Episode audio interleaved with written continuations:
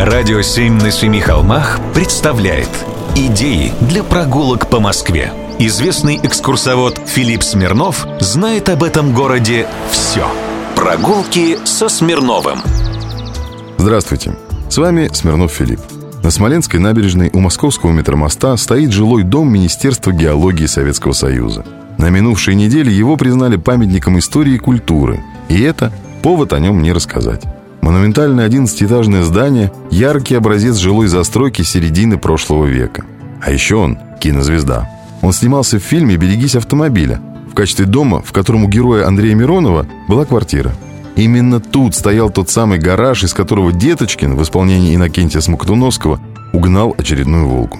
Ну а далее информация с пометкой «16+.»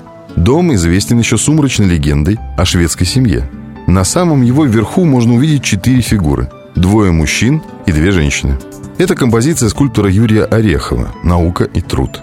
Согласно московским легендам, пары эти существовали на самом деле, а потом распались и поменялись партнерами.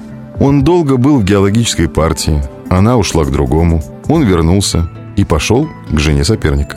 А фишка в том, что обе новые пары получили квартиры в этом доме. Удобно.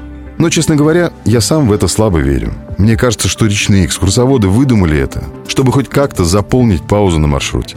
Дом геологов до сих пор красивый и мощный. С дворового фасада совсем лишен декора, а на той стороне, что выходит на реку, можно еще полюбоваться фризами, горизонтальными лентами из фруктовых гирлянд, звезд и розеток. Во всей красе этот дом можно рассмотреть с противоположного берега реки. Но только тогда придется взять с собой бинокль или фотоаппарат с сильной оптикой. Глядишь, улицезреете еще какие-нибудь легенды и мифы. Прямо в окнах. Но, судя по скульптурам, тут к этому привычные. Прогулки со Смирновым. Читайте на сайте radio7.ru. Слушайте каждые пятницу, субботу и воскресенье в эфире «Радио 7» на Семи холмах.